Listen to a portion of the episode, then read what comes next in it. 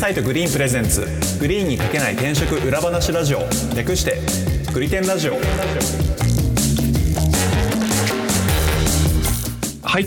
グリテンラジオパーソナリティの株式会社アトラエの伊畑です。よろしくお願いします。同じく株式会社アトラエの今夜です。よろしくお願いします。そしてフリーランスのライターとして企業取材を担当しております。武田です。よろしくお願いいたします。この番組は求人サイト Green の運営メンバーである井畑今夜と Green で400社以上の企業取材経験を持つライターの武田さんとで Green に書ききれなかった個人的一押し企業について語ったり現場で感じる転職や中途採用のリアルについて話す番組です。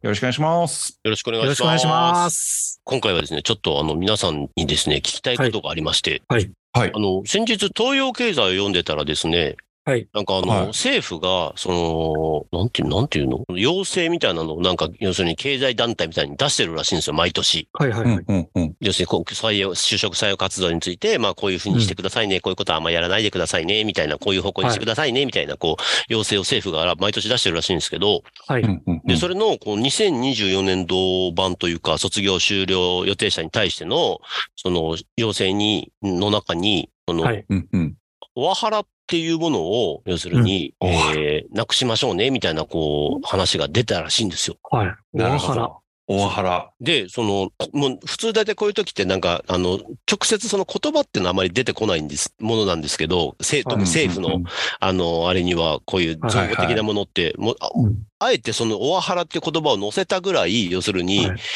あの、政府としては、こう、なんとかならんかね、みたいな、こう、なんだろう、えー、要請が出てるっていうのを、すごい東洋経済が取り上げてたのね。うはいん。なるほど。で、その記事読んでて、その、俺、オワハラっていう言葉を知らなくて、うんはいうんうん。で、なんか就活を終わらせる？要するに、えっ、と、し就職活動してる人たちに、要するにもう就職活動をやめて、俺んとこにしろと、うちの会社にし,、してくれっていうための、こう、圧力をかけていくのをオワハラって言うらしいんですけど、なるほど。終わらせろ終わらせろハラスメントってことですね。らしいんですけど、いやー、面白いな。こんなもんあるんだと思って、けどううんん。政府が言うぐらいだから結構一般的にあるってことじゃん。そうですね。ってことですよね。そうですね。うん。それについて、こう、ちょっとなんか、皆さんにこう、いろいろお伺いしたいんですよね。うんうんうん企業の、企業の人として。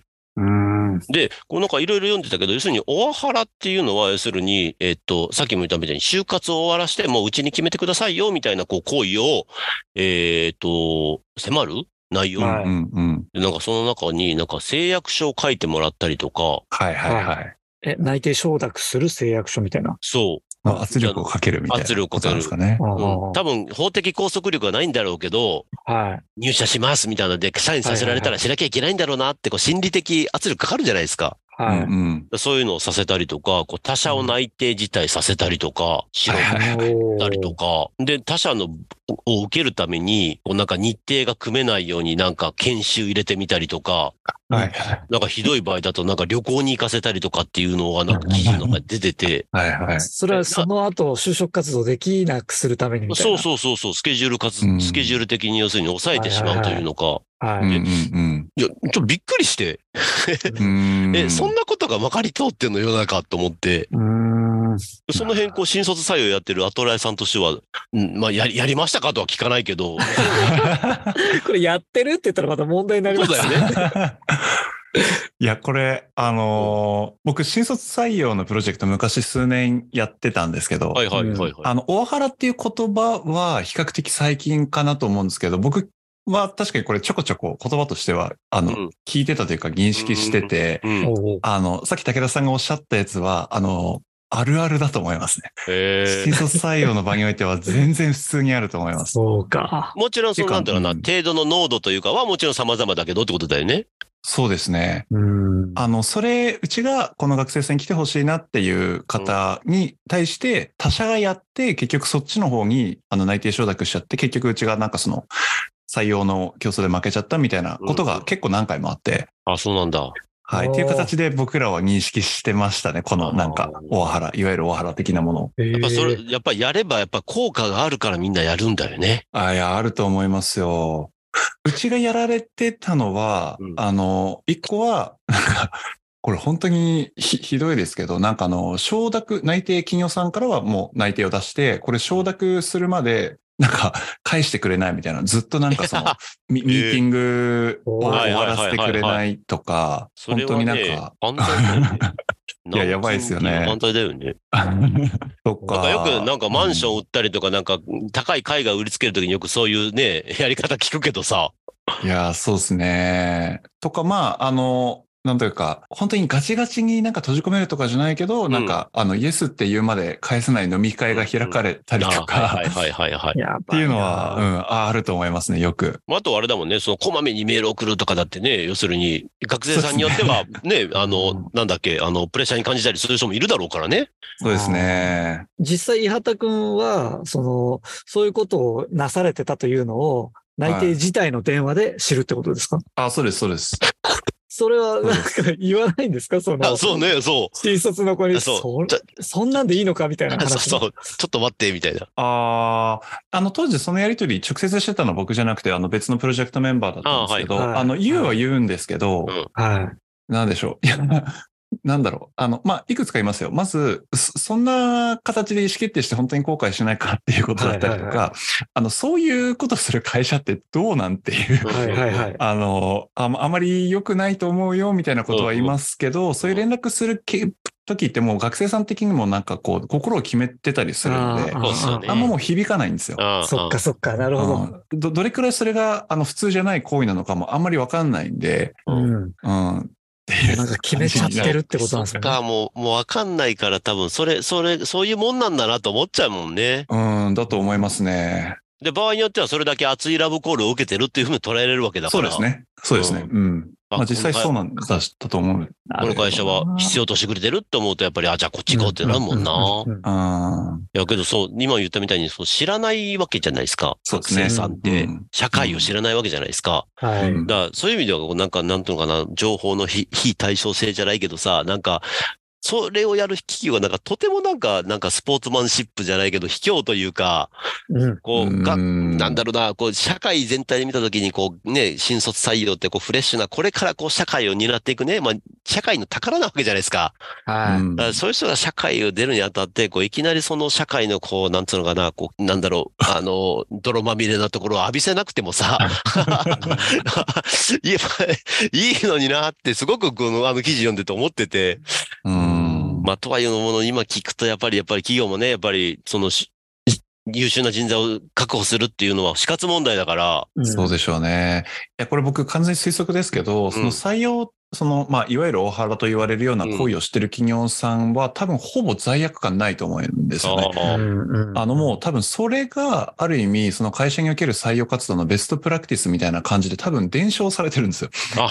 もうなんかノウハウっていう扱いになってると思うんですよね。うんうん。確かになんかその記事の中に載ってたけど、バブル時代はもっとひどかったみたいなこと載ってたもんね。うん、そうですよね。か海外旅行行かすとか、新幹線で博多と往復ずっとさせられるとかなんか書いてたから。それ何なんですかね、博多わかんない。もう、要するに他の企業他の企業にコンタクトさせないっていう。あそれのために博多往復なんですか すごい面白い。書いてた、そう。まあけどいずれにしてもて、ね。あの手この手を使ってたっていう、それ、要するにそういうのがもうノウハウとして、まあさすがに今はそこまではしないけれども、うん要するに、えっと、内、内定出した人たちにはもう早く、えっと、要するに入社の希望っていうのを取りなさいよっていうふうにはなってきてるってことだよね。あ、そうだと思いますね。これ結局その学生さん側も、あある種その立場的に弱い方じゃないですか。うんその内定が欲しいって思ってるし、うん実際就職しなきゃいけないって思ってる立場の人に対してこれやっちゃうって、まあさっき言ったように必要とされてるなって思っちゃうと、うん。なんかダメなことされ、ダメなことっていうか、良くないことされてるとは思わないってことですもんね。そうっ。ていう、うん、可能性はあるなと思いますね。なんだろう、私なんか似たような経験として、その宗教の勧誘で朝までこうはいはいはいはいはいはい。飲まされるみたいはいはいはいはない経験をしたことがあるんですあそれとはまた全然違うじゃないですか。違うけど、違うけど、やり口は一緒だよね。やり口は一緒なんですよ。そうやり口は一緒なんだけど、あ、こんなに必要とされてるんだな、ならって思っちゃいますよね。就職したいとも思ってそうだよね。そうだよね。私は別に宗宗教に入りたいとは思ってなかったから断ってたんですけど、そうだよね。やっぱ興味あるか受けてるわけだからね。そうですよね。そうですね。あなるほどね。いや、で、それで思ったのが、その、やっぱりその、新卒採用ってやっぱり、どんどん年々厳しくなっていっていってたじゃないですか。そうですね。で、多分バブルの時代もそうじゃないですか。その優秀な人を取る、要するに、うんなんだろうな、企業が業績がどんどん伸びてるわけだから、どんどん人入れなきゃいけないわけだから、優秀な人をどんどん取らなきゃいけないっていうんで、要するになんていうのかな、企業側としては、なんだろう、学生さんの方が弱い立場なんだけど、実は企業側がもう、なんだろう、売り手市場になっちゃってるのを分かって、分かってるからこそそういうふうにやっていくわけじゃないですか。う。うんんで、それが、今、その中途採用もだんだん売り手市場になってきてるじゃないですか。そうですね。もう本当そうだと思いますねっ。てなってくるとね、あの、私が思ったのは、こう、このオワハラっていう、この企業のまあ囲い込みというか、こう内定をなんか決めるように、こう、なんだろう、求職者に圧力かけるっていうのを、俺中途採用でも出てくるんじゃないかなと思ってて、うんうんうんああ、あるんでしょうね。もちろんね、やり方はいろいろだと思うし、なんか必ずしも新卒とは違うかもしれないけれども、うん。なんかそれがね、なんか。求職者的には、かそこはちょっとなんか、ちゃん、なんていうのかな、あの、頭に入れといて、こう、冷静な判断をした方が、うん。さっき言ったみたいに、こう、ね、熱烈ラブコール受けたからって言って、こう、決めるんじゃなくて、こう、ちゃんと、こう、な何社か受けてるんだったら、ちゃんとその中で、こう、冷静に、こう、選んだ方がいいんだろうなっていう。うん。これ実際、中途採用だとどうなんね、どんなことがでしょうね。ねけど、絶対、なんか、それに近いマインドは持ってくるじゃん、だんだん。あると思いますね、かなり。中途採用でいい人材来たら、もう、今このそばで決めたいと思うよね。うん。ってなったらもう今この場で雇用契約にサインしてとか、ね、そういうのも多分出てくると思うんだよね。あるでしょうね。これさす実際だから、やり方が問題なんですよね。だからそうそうそうラブコールするっていうのは、うんそれはしたいじゃないですか。うんすごく欲しい人材だったら。うんうん。でそれをなんか時間を拘束したりとか、場所を拘束したりとかするっていうのが問題ってことですもんね。そういうことですね。やり、やり口が卑怯なんですけど、はけど、それをやってでも、内定取っちゃったもん勝ちみたいになってるところが、うん。まあ、ねいろいろ問題だから、政府もちょっとストップかけようとしてるわけですよね。ううんん。うんうんこれリアルな話、多分新卒採用に関しては、うんなんかそのオワハラで本当にこの会社やばいみたいなやつは、多分共有されてると思うんですよ、学生間で。ああ、はいはいはい。あの、オワハラやばい企業リストみたいなのがなんか、あー何らかのあるんだと思うんありそうですよね。。ありそう。あー中途採用だとでもあんまないだろうな、そういうのは。あーでもこのオワハラって単単語が出てきたからこそ、なんかそういう意識は芽生えてきますよね。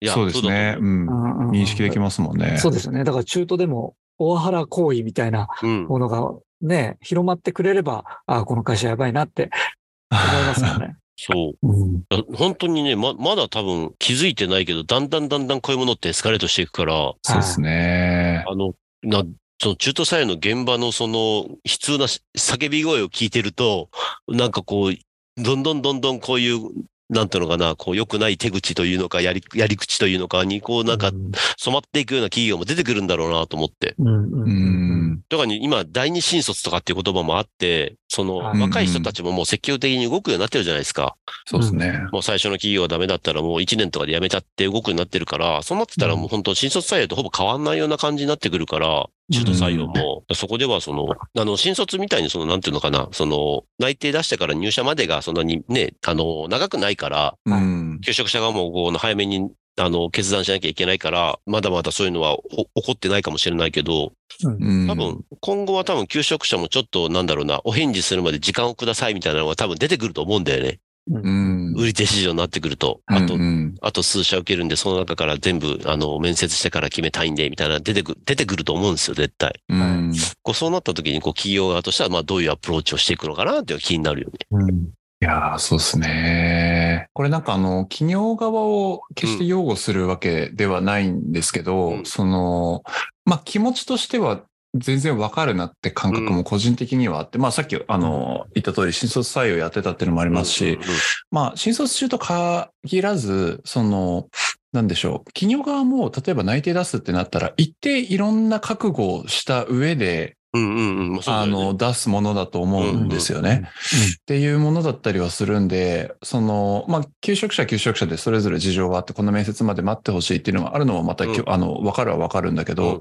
企業側も結構そういういろんな、はあの、け決断の結果、そういうふう、なんか内定出すっていうことを伝えてたりもするから、なんか、それをこう足毛にしてしまうようななんか、振る舞いを個人側がするのもなんかちょっと、なんかどうなんだろうなって思ったりもするんですよね。その強い立場を生かして、なんか、まだこっち出てないので、みたいな。そうだよね。今まではさっき言ってたみたいに、そう、企業側が要するに、えっと、個人を採用するっていう強い立場にあったっていうのが、今、だんだんやっぱ逆転しつつあるから、うんそうなってくると、今度はうん弱い、こう、企業側もやっぱり、なんだろうな、ね、採用活動ってコストがかかってるわけだから、そうですね。ね、そこは確かにあるよね。うんそこのなんかこうう、なんだろう、ルール作りみたいなのを進めていった方がいいのかもしれないよね。うん。いや、でも今本当それこそ中途とかでオワハラ的なことやったら本当にマジで誰も得しないと思うんだよな。速攻でそういうのってツイッターとかに書きますからね。本当に嫌な経験したら。うんうんそそうね。。だけど、さっき言ったみたいに、やっぱ新卒もだいぶそういうの回ってるだろうね。うん、あると思いますいや、ね本。当そうですね。ちょっと態度が悪いぐらいでも書かれたりしますもんね。あそこの人事担当の態度が悪いぞみたいな うんとか。まあ、けどそういう意味ではなんか、うん、あの、いいことが悪いことなんかは知らないけど、そういうやっぱりソーシャルメディア的なもので、こう、なんか企業が監視されてくることによってなくなっていったりもするんだろうね、多分ね。そうですね。うん。政府が言わなくてもね。うん。またそれはそれでね、別の面でやっぱ実害出てくるからね、会社ね。うん。じそうです自自ね。社のそのビジネス面にまで影響を及ぼかしか及及ぼしかねないから。いや、そうですよね。そういう意味では本当にこういうところって、まだ一番センシティブな問題だからね。採用の問題って。っうん。ですよね。ていうのはね、やっぱりね、ちょっとその、オワハラっていう言葉をね、初めて聞いた俺としてはちょっとびっくりして。まあ、じ、なけど、は話聞いてると、まあ気持ちも確かにわかる。うん。で、また、求職者側の気持ちもわかる。やっぱりなんだろうな。ねでうん、冷静にやっぱりね、いろんなものをちゃんと吟味してかん、き自分で決めたいっていう気持ちもわかるし。うん。いやー、これは難しいな。難しいですね。うんいや、これ今ちょっと話してて思ったんですけど、うんあの、これ今後どんどん、その、求職者側の立場が強くなって、企業さんの立場が弱くなってったとしたら、うんなんか新しい〇〇ハラスメントが出てくるのかもしれないなとか思ってああ、、ね。あのあの、なんだっけ、カカスタマーハラスメント。はい、カスタマーハラスメントとかもあるじゃないですかう。んうんうん。あ、いや、ど、ど、ちょっとまだあまり具体的にイメージつかないわかるわかかるわかる。